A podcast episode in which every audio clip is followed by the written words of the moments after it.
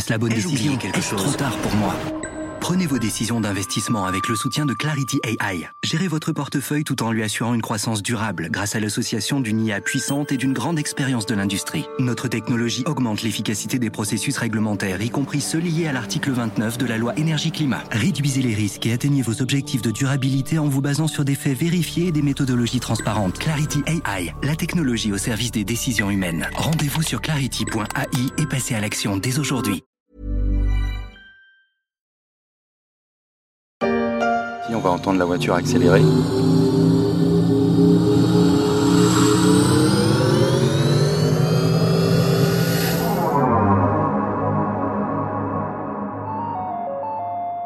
Elles sont arrivées sans faire de bruit, mais elles sont de plus en plus visibles dans les rues de nos villes, sur les autoroutes et même à la campagne. Les voitures électriques ont mis du temps à gagner le cœur des Européens, mais aussi des constructeurs, mais elles sont bien là. Le marché décolle enfin, avec en ligne de mire l'interdiction des ventes des voitures thermiques neuves à l'horizon 2035. Une bonne nouvelle pour les émissions de CO2, mais une révolution pour les vieux constructeurs européens sous la menace des industriels venus de Chine.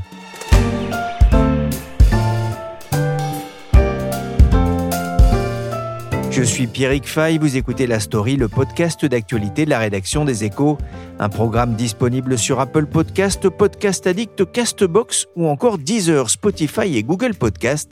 Abonnez-vous pour ne manquer aucun épisode. Certaines choses devraient être accessibles à tous, comme le véhicule électrique. Nouvelle Dacia Spring 100% électrique, 4 ans d'entretien inclus, nouveau look, nouvelle motorisation et toujours à prix Dacia. Elle ne dame pas encore le pion à Tesla, numéro un des ventes de voitures électriques en France, mais la Dacia Spring s'est maintenue sur le podium à la deuxième place en 2023, avec plus de 27 000 immatriculations, devant la Peugeot i208 et la Fiat 500e, écoulées à un peu plus de 20 000 exemplaires, un palmarès où l'on commence à voir poindre une voiture chinoise, la MG4, un avertissement pour les constructeurs sur un marché de l'automobile en cours de conversion à l'électricité.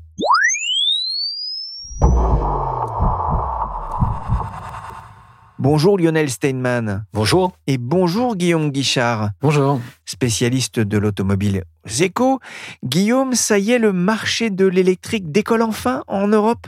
Alors euh, oui, euh, enfin le marché de l'électrique euh, a bien progressé en 2023.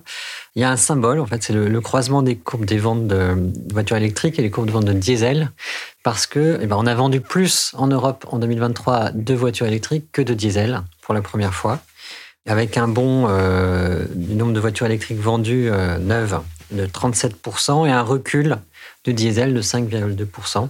Ça fait figure un peu de symbole. Et avec ce bond de 37%, les voitures électriques euh, ont dépassé la barre du 1,5 million d'unités vendues en Europe en 2023. Et en Europe, justement, un trois grands marchés sur les quatre de l'Union européenne ont tiré cette performance, l'Italie, l'Espagne et la France, car oui, 2023 restera aussi comme un, un bon millésime pour la France. Dans le marché français, on peut aussi trouver des symboles. Hein. On a eu une belle progression. Hein. On a vendu près de 300 000 véhicules électriques euh, en 2023. Et du coup, ça a permis de passer cette fois-ci la barre du 1 million de véhicules électriques sur les routes. C'est-à-dire que depuis qu'on vend des voitures électriques en France, depuis début d'année 2010, on est arrivé maintenant à 1 million de voitures sur les routes électriques sur 38 millions de voitures. Voilà, ça fait à peu près 2,5% du parc roulant qui est en, pur électrique en France. Alors bien sûr, on n'en est qu'au début, mais on sent qu'il y a un, mouvement hein, qui est en train de se passer.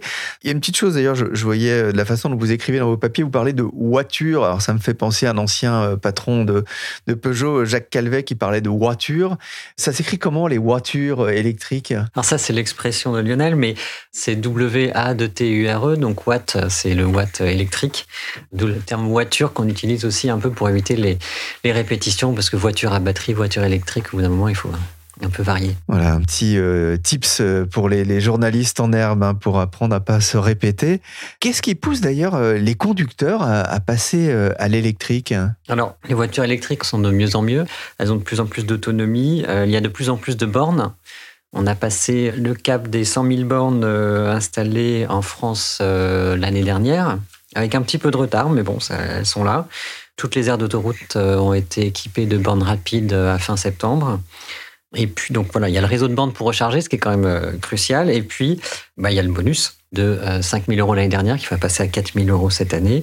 7 000 euros pour les ménages modestes qui aide à faire baisser les prix parce que les voitures électriques sont toujours 25% euh, plus chères que les voitures thermiques. A des effets de structure, effectivement, avec toujours cette euh, principale crainte hein, pour les gens euh, qui passent à l'électrique de se retrouver en, pas en panne d'essence, mais en panne de watts et ne pas pouvoir trouver de, de bornes. Lionel, il y a aussi des incitations d'ordre plus politique, alors que, on le sait, hein, l'Union européenne a fixé une date importante pour les constructeurs en, en 2035. Tout à fait. D'ailleurs, c'est moins une incitation politique qu'une incitation réglementaire. En fait, la Commission européenne, le Parlement et les États se sont mis d'accord pour n'autoriser à la vente à partir de 2035. En ce qui concerne les voitures neuves, on ne pourra vendre que des voitures n'émettant aucun gramme de CO2. Dans les faits, ça revient à passer au tout électrique parce que les autres solutions technologiques pour le zéro gramme de CO2, c'est l'hydrogène et les carburants de synthèse. Et à ce stade, ça n'est pas viable pour un usage de masse. Alors évidemment, euh, ça pose un problème de taille car, euh, comme l'a rappelé Guillaume, une voiture électrique, ça coûte nettement plus cher. Donc pour ça, le gouvernement a mis en place des aides. Donc comme vous l'a dit Guillaume, le bonus écologique. Et on a aussi la petite nouveauté de l'an dernier, le fameux leasing social, cette promesse de campagne de Emmanuel Macron qui a enfin été traduite dans les faits, avec quand même euh, donc la possibilité d'avoir accès à une voiture électrique neuve pour 100 euros par mois pour la moitié des ménages les moins favorisés. Et ça, quand même, grâce à une aide d'État qui peut monter jusqu'à 13 000 euros par véhicule. 13 000 euros, Pierrick. Combien il a dit là? 67,22, il a dit. Oh, c'est pas possible, il y a une erreur. Pourquoi? Non, 13 000 euros, on vous dit. Et à ce niveau-là, on pourrait parler de super bonus, un effort substantiel du gouvernement pour soutenir le développement de la voiture électrique en France, mais c'est valable aussi dans d'autres pays. Un effort visible, vous le disiez, à travers la voiture électrique à 100 euros par mois, une offre financièrement séduisante pour les ménages modestes. Guillaume, justement, comment est-elle accueillie par les Français? Alors déjà, à 100 euros, elle est même à moins que ça. Hein. Je ne sais pas si vous voulez dire un chiffre, par exemple, essayez. Euh. Il m'a semblé voir des offres à 1 euro par jour, par exemple, euh, c'était chez Dacia. Alors, c'était peut-être pour l'essence, mais pour euh, c'est pour l'essence. Alors, on va doubler, aller 60, 65 euros. Même pas, même pas 50 euros, même 40 euros pour une Twingo électrique. 50 euros pour la nouvelle IC3 de Citroën, c'est vraiment, vraiment pas cher. C'est deux fois moins que la promesse présidentielle, hein, d'ailleurs. Alors forcément, bah, le public a répondu présent avec des prix pareils, une influence remarquable dans les, dans les concessions. Une bonne part euh, pour certaines marques des commandes, des prises de commandes pour janvier, plus de la moitié ont été euh, réalisées grâce au leasing social pour certaines marques. Et aujourd'hui, euh, donc l'objectif du gouvernement, c'était avoir environ 20-25 000 unités vendues dans le leasing social, mais on parle éventuellement d'un doublement. Stellantis a dit qu'il était prêt à mettre non plus 20 000, mais 40 000 voitures euh, à la disposition de ce dispositif. Donc, euh, effectivement, euh, ça a un gros succès, une grosse affluence aussi dans les concessions. tous les concessionnaires nous le disent. Les gens sont très curieux et sont très intéressés pour des modèles qui vont de l'IC3, une petite citadine, à, la Mégane e-tech plus familiale, qui est elle à 150 euros. Voilà. C'est l'une des dernières fois que Johan de Beaune se déplace au volant de sa camionnette. On évolue, on passe à autre chose. D'ici quelques semaines, il troquera son véhicule thermique, comprendre qu'il roule avec du carburant, pour une voiture électrique. Un changement qu'il va financer grâce au nouveau dispositif de leasing électrique, une location de longue durée, au moins 3 ans, à 100 euros par mois. Le gouvernement a d'ailleurs lancé un site internet présentant le dispositif. Il aurait reçu très vite plus d'un million de connexions et plus de 80 000 demandes de rappel par la plateforme. La location longue durée à 100 euros par mois devrait être un accélérateur à la démocratisation de la voiture électrique. C'est la bonne nouvelle. La mauvaise nouvelle, c'est que ces aides de l'État risquaient de finir dans les poches des constructeurs non européens, en particulier les Chinois, ce qui a poussé Lionel, le gouvernement, à privilégier les voitures un peu plus euh, bleu, blanc, rouge? Tout à fait. En tout cas, aux constructeurs européens, ou aux voitures produites en Europe. Parce que depuis le début de l'année, pour bénéficier du bonus écologique, il faut que le modèle concerné atteigne un certain score environnemental. Et ce score, il est calculé en fonction de la quantité de CO2 qui est émise lors de la production. Dans les faits, ça revient à priver de bonus tous les véhicules faits en Chine, et c'est-à-dire notamment la MG4 de MG, la Model 3 de Tesla, mais aussi la Spring de Renault, qui sont parmi les trois modèles les plus vendus en France sur l'électrique. Et Dacia, euh, la marque à l'origine roumaine de Renault, euh, n'est pas fabriquée en France et donc elle, n'en profitera pas. Elle n'est pas fabriquée en France, elle n'est pas fabriquée en Europe parce qu'elle n'est pas fabriquée au Maroc, puisqu'il faut quand même savoir qu'aucune des Dacia n'est fabriquée en France. Elles sont fabriquées soit en Roumanie, soit au Maroc. Et la Spring, elle est faite en Chine. Aïe aïe aïe, s'il va sur l'autoroute, il est mort. On a plus de puissance. S'il y avait une barrière, c'est peut-être qu'il y avait de raison, Daniel. Et des mesures protectionnistes, certains parlent de barbelés anti-intrusion. Pourtant, dans le top 10 des modèles électriques les plus vendus sur le marché français, Tesla, Renault et Stellantis dominent avec un seul modèle chinois, la MG4, et un seul sud-coréen, la Kia Niro. Pourtant, Lionel, les industriels chinois font peur au pouvoir public et aux constructeurs européens. Ils ont raison d'avoir peur? Oh oui, Pierrick, ils ont vraiment raison de s'inquiéter, parce que pendant longtemps, le moteur thermique a fait office de barrière à l'entrée pour les constructeurs chinois, parce que les Chinois ne maîtrisaient pas cette technologie. Avec l'électrique, c'est l'inverse. Les Chinois la maîtrisent mieux que les Européens, ils ont une grosse avance technologique sur ce sujet et en plus, ils ont localisé sur leur territoire les trois quarts des capacités de production de batteries. Si on ajoute à ça un immense marché intérieur qui leur permet de faire du volume et donc de baisser les prix, ils ont toutes les cartes en main pour venir tailler des croupières aux constructeurs européens sur leur propre marché. On peut déjà relever qu'en 2023, il y a eu la percée de MG, qui est la marque du groupe d'État SAIC. Certes, MG, ça vous rappelle un peu une marque anglaise euh, des années 60-70 qui était très à la mode. Elle a été rachetée en 2000 par le groupe chinois et désormais, c'est une marque chinoise fabriquée en Chine. Eh bien, la MG4, une berline compacte euh, qui rivalise avec la Mégane de Renault, eh bien, MG a vendu en France 20 000 MG4, c'est-à-dire légèrement plus que la Renault Mégane, et ce malgré un réseau de distribution beaucoup plus faible et un budget marketing beaucoup plus faible. Et autant vous dire qu'au niveau européen, il n'y a pas eu de match non plus. Donc Renault prend vraiment très au sérieux la menace chinoise. Ah, MG euh, est passé à l'offensive en Europe. Et comment cette filiale de SAIC Motors euh, s'est-elle rapprochée ainsi de la, de la pole position? En fait, l'explication est assez simple. La Mégane E-Tech, c'est une très bonne voiture. Tous ceux qui l'ont essayé vous le diront. Simplement, elle vaut 10 000 euros de plus qu'une MG4. Ah oui, là, il n'y a pas photo, euh, comme on dit, il n'y a pas match. Euh, Renault euh, inquiet, vous le disiez, qui prend très au sérieux cette menace. Lucas de Méo, le directeur général hein, de Renault, a publié d'ailleurs récemment, le 19 janvier, une tribune dans Les Échos, que je vous invite à retrouver sur le site. Il appelle à une politique industrielle coordonnée en Europe. Que préconise-t-il? Alors, Luca De il faut bien voir qu'il est patron de Renault, mais en ce moment, il est aussi président de l'ACEA. C'est le lobby des constructeurs européens, et c'est surtout à ce titre qu'il s'est exprimé dans les échos. Et dans sa tribune, il dit que face à la menace chinoise, il faut une politique industrielle coordonnée, et notamment un guichet unique pour instaurer les réglementations, alors qu'aujourd'hui, on a plutôt, je le cite, une prolifération anarchique de dictates des différentes autorités. Luca rappelle que les constructeurs européens ils se sont engagés dans l'électrique avec force. Ils sont en train d'y investir 250 milliards d'euros. C'est quand même pas rien. Mais ils veulent aussi être soutenus avec des initiatives coordonnées en Europe sur des secteurs clés comme l'hydrogène ou le logiciel, qui est également un domaine crucial dans l'évolution des véhicules aujourd'hui il rappelle hein, l'importance du secteur pour l'Europe. 8% du PIB de l'Union, 30% de ses dépenses R&D et 13 millions d'emplois, hein, de quoi faire réfléchir à Paris, Bruxelles et ailleurs.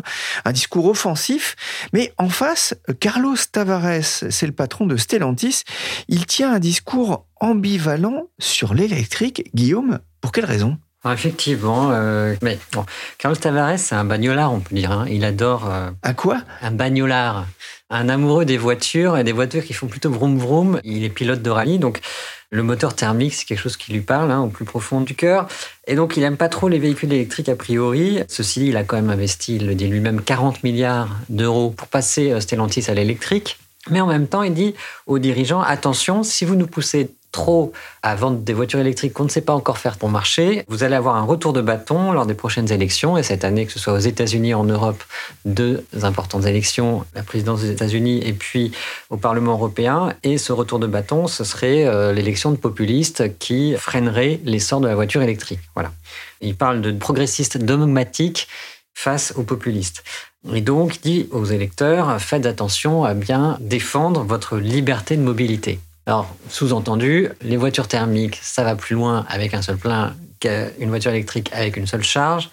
Et donc, réfléchissez à deux fois avant de passer à l'électrique. Enfin, c'est presque qu'on peut en déduire.